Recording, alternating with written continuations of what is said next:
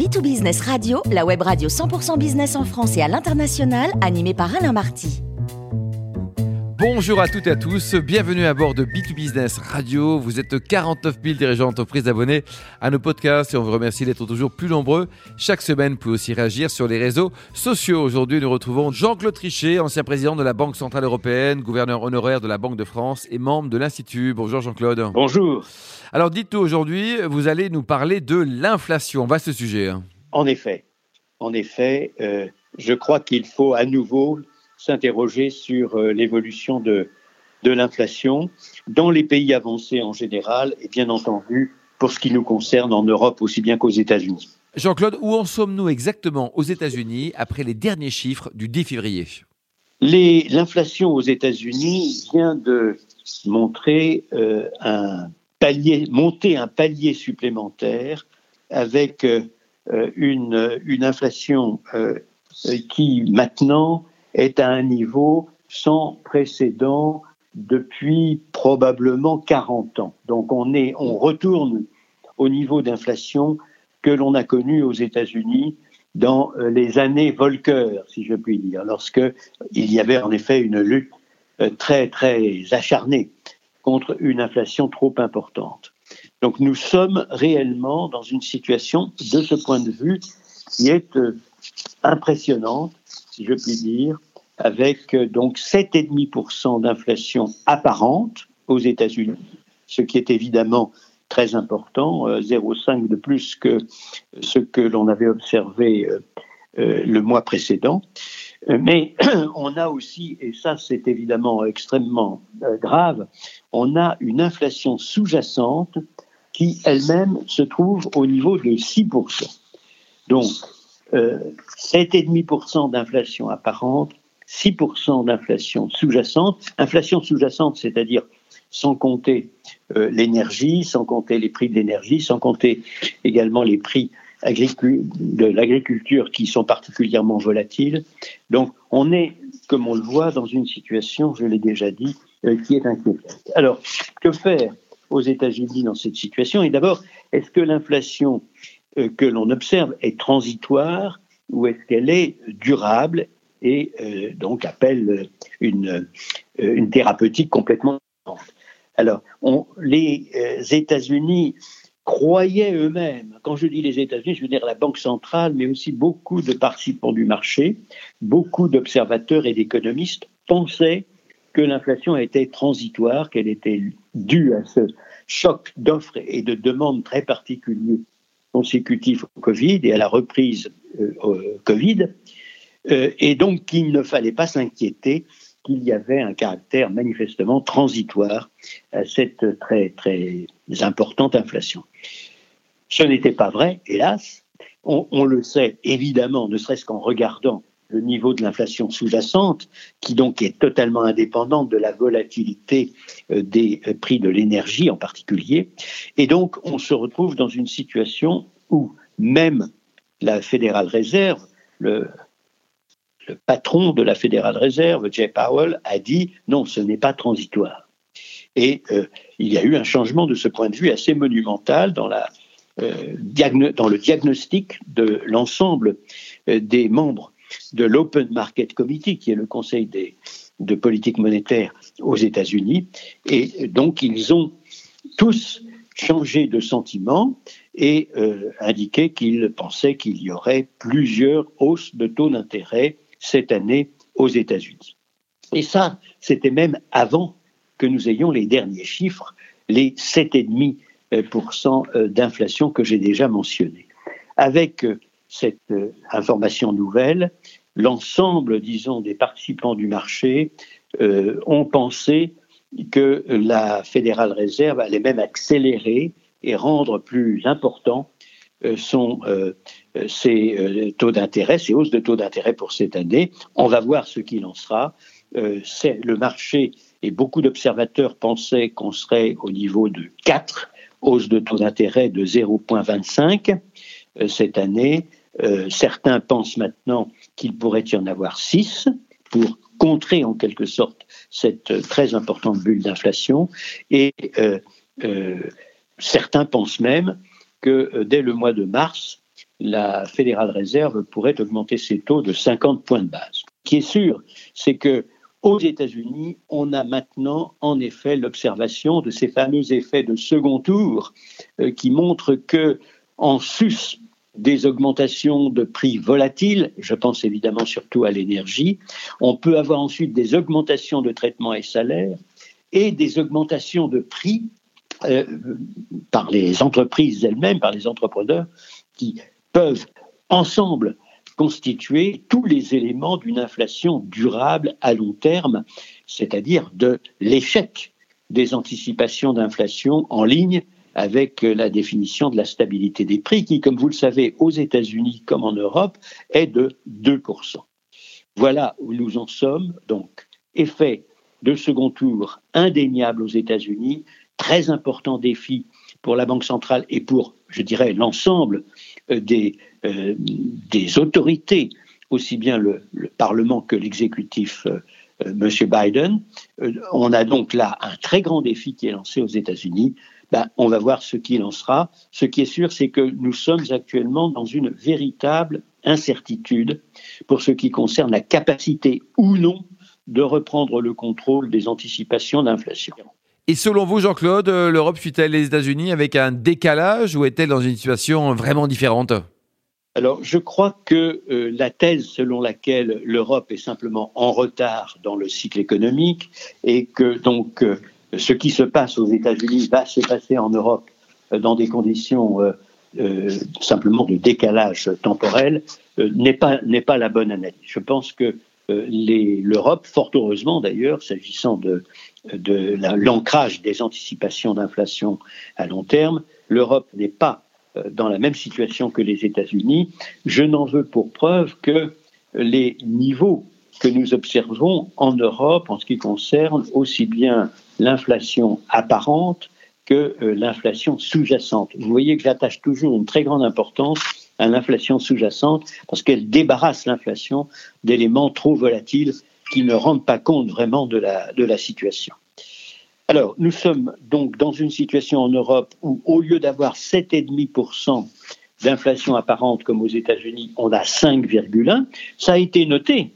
Euh, le mois de janvier a été noté comme signalant une hausse de l'inflation apparente parce qu'on est passé de 5 à 5,1. 5 en décembre, 5% en décembre euh, euh, et 5,1 en janvier. Donc ça donne évidemment une différence assez substantielle, mais l'inflation sous-jacente, elle, a un peu diminué. Enfin, disons qu'elle s'est stabilisée. On est passé de 2,7% en décembre à 2,5% en janvier.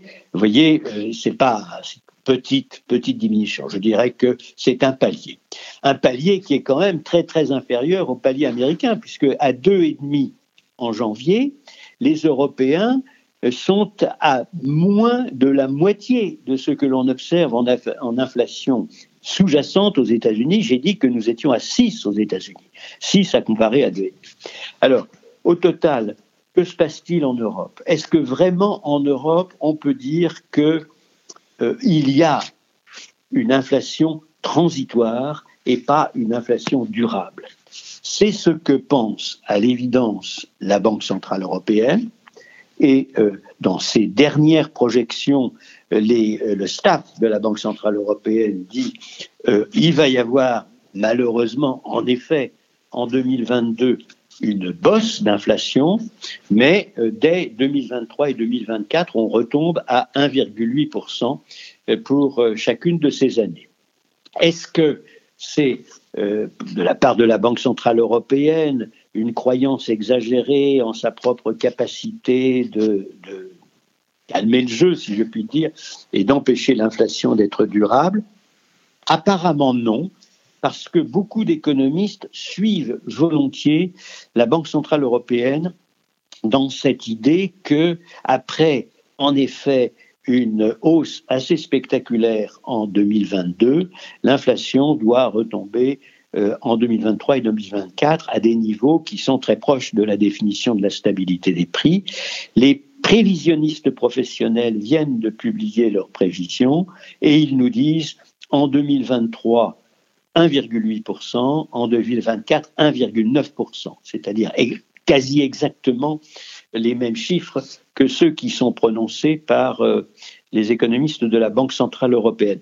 Au total, je dirais que nous sommes dans une situation où il y a une sorte de consensus. Le scénario central remet l'inflation de la zone euro à peu près en ligne avec 1,9% en 2023-2024. Alors, bien entendu, euh, l'incertitude demeure et la preuve de l'incertitude, elle nous est donnée par ces mêmes prévisionnistes professionnels qui, il y a simplement trois mois, pensaient que l'inflation en 2022 était euh, parfaitement euh, acceptable, en ligne avec la définition de la stabilité des prix, alors que maintenant, ils nous disent 3%, c'est-à-dire qu'ils ont augmenté leurs prévisions de 1,1%. Vous voyez que même si les prévisionnistes professionnels, qui ne sont pas influencés par les autorités et pas influencés par la Banque centrale européenne, peuvent en trois mois décaler en quelque sorte leurs prévisions de manière aussi monumentale et pour une période aussi proche que l'année suivante, ça prouve en effet à quel point nous sommes dans une situation de ce point de vue euh, dangereuse, si je puis dire, parce qu'incertaine. Donc il faut rester évidemment vigilant euh, en matière d'inflation. Ceci dit, euh, pas d'effet de second tour réellement observé pour le moment en Europe, pas de hausse spectaculaire des traitements et salaires qui seraient, pourraient être considérés comme déstabilisant les anticipations d'inflation, pas non plus d'exercice euh, par les entreprises de leur pouvoir, de, leur capacité de modifier les prix en les haussant considérablement. Donc, nous restons pour le moment, et je dis ça avec beaucoup de prudence moi-même, dans une perspective où on pourrait ne pas avoir de, disons, déstabilisation des anticipations à moyen, à moyen long terme. C'est évidemment quelque chose d'essentiel pour la Banque Centrale Européenne. Les mêmes prévisionnistes professionnels prévoient à long terme une inflation de 2%. C'est presque trop beau pour être vrai. C'est exactement, évidemment, la définition de la stabilité des prix selon euh, les banques centrales des grands pays avancés. Donc, à ce niveau-là, pour le moment, recommandation de très grande vigilance, très grande prudence.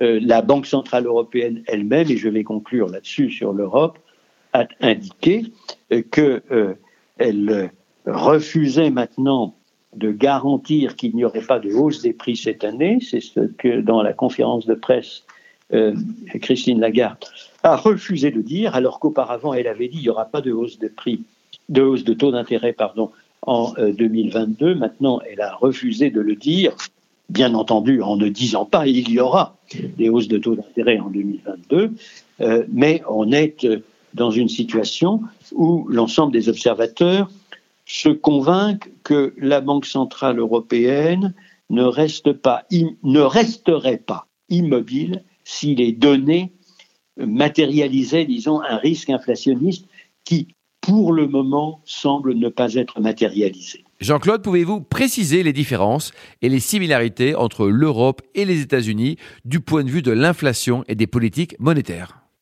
Alors, euh, le simple énoncé euh, de la situation aux États-Unis et en Europe euh, montre qu'il y a en effet des différences importantes. Je vois essentiellement trois différences, je dois dire.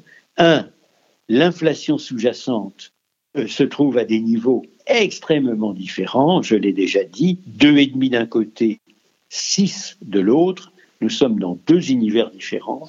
Et donc, euh, de ce point de vue-là, les banques centrales doivent réagir de manière différente parce qu'elles n'ont pas le même défi instantané.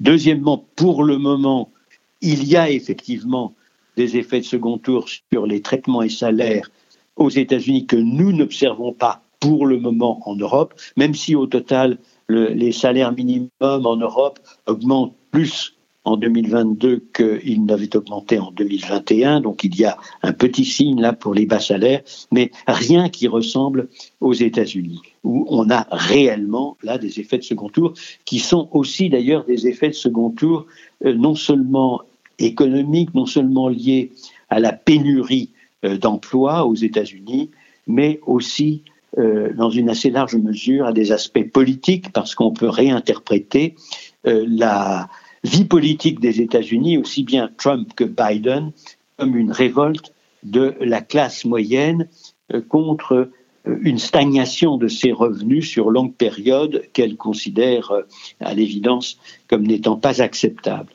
Et puis il y a un troisième point, évidemment, que j'ai déjà mentionné aussi, qui est qu'il semble que le pricing power, si je puis dire, la capacité de fixer les prix, aux États-Unis est utilisé par les entrepreneurs dans ces circonstances de manière très résolue, très déterminée, avec beaucoup d'anecdotes assez euh, spectaculaires, ce qu'on n'a pas observé jusqu'à présent en Europe. Voilà les différences, j'en vois trois donc, et bien entendu, euh, elles sont affectées du même coefficient, disons, d'incertitude possible que euh, tout ce que j'ai dit jusqu'à présent, nous sommes dans un univers qui demeure incertain. Alors, il y a des similarités, évidemment, aussi. Il y a des similarités. La première similarité, c'est que dans les deux cas, des deux côtés de l'Atlantique, le risque d'inflation est maintenant euh, bien présent. Alors qu'au cours des 10-12 dernières années précédentes, on n'avait pas, disons, de risque d'inflation, en tout cas pas de risque d'inflation visible, et on avait au contraire euh, le risque permanent de la matérialisation de la déflation compte tenu du fait que l'inflation demeurait à des niveaux extrêmement bas, anormalement bas, disons, pour les pays avancés euh, depuis la Deuxième Guerre mondiale. Donc une situation très anormale, commandant elle-même des politiques monétaires extrêmement accommodantes. Donc euh, c'est mon second point de similarité. Effectivement, dans les deux cas, les deux côtés de l'Atlantique, on a eu une longue période de politique monétaire extrêmement accommodante. Et dans les deux cas, on voit que l'on est à la fin d'un élément d'accommodation monumental qui était celui des acquisitions sur les marchés secondaires de dette des euh, valeurs des trésors des différents pays et aussi d'ailleurs de valeurs privées. Dans les deux cas, en Europe et aux États-Unis, 2022 marque euh, une rupture par rapport à ce qu'on avait observé dans les années précédentes, la fin, enfin le début de la fin, disons, euh, des acquisitions sur les marchés secondaires de dettes. Je rappelle au passage que ces acquisitions ont été tellement monumentales depuis la crise de Lehman Brothers que euh, les banques centrales des quatre pays qui émettent les monnaies de pays avancés qui sont dans le panier des droits de tirage spéciaux, ces quatre banques centrales, Japon, États-Unis, Europe, Angleterre, ont accumulé 24 000 milliards de dollars euh, d'accumulation, d'encours, disons, de valeur des trésors des différents pays et de valeurs privées. 24 000 milliards de dollars, ça donne l'ampleur de ce qui a été fait en termes d'accommodation au cours de toutes ces dernières années. Mais il y a une troisième similarité qui est extrêmement importante et qu'on a parfois tendance à oublier parce que beaucoup d'observateurs regardent ce qui se passe de manière instantanée et euh, oublient que dans les deux cas, des deux côtés de l'Atlantique, la Banque centrale européenne et euh, la Fédérale Réserve ont la même définition de la stabilité des prix dans une perspective de moyen long terme, ce qui veut dire que dans les deux cas, elles ont le même objectif de stabilisation des anticipations d'inflation à moyen et long terme autour de 2%. Et si vous voulez une métaphore, on peut dire effectivement que nous sommes dans deux bateaux différents, que ces bateaux différents ont à affronter des mers qui ne sont pas les mêmes, euh, des intempéries qui ne sont pas les mêmes. Les uns sont dans la tempête, on pourrait dire, les autres sont dans un, espace, disons, euh, de, climat plus calme. Mais au total, les deux bateaux vont dans le même port, c'est-à-dire euh, à moyen long terme, ils espèrent anticiper euh, que les anticipations d'inflation seront bien stabilisées à 2%. Et le rôle des banques centrales dans cette période très difficile, me semble-t-il, qui est complètement différente de la période précédente, c'est précisément par leur propre crédibilité, par leur propre existence en tant qu'autorité indépendante assurant la stabilité des prix dans une perspective de moyen long terme, les deux puissent en effet stabiliser les anticipations d'inflation en ligne avec leur définition.